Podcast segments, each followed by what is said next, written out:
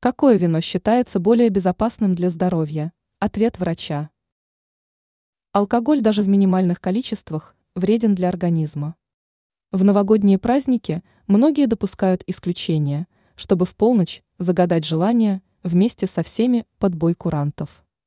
В таком случае надо выбирать более безопасные варианты напитков.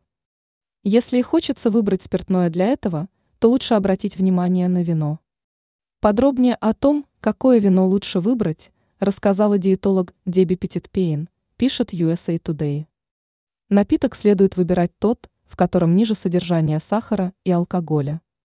Обычно таким параметрам соответствуют белые вина, которые сделаны в прохладном климате.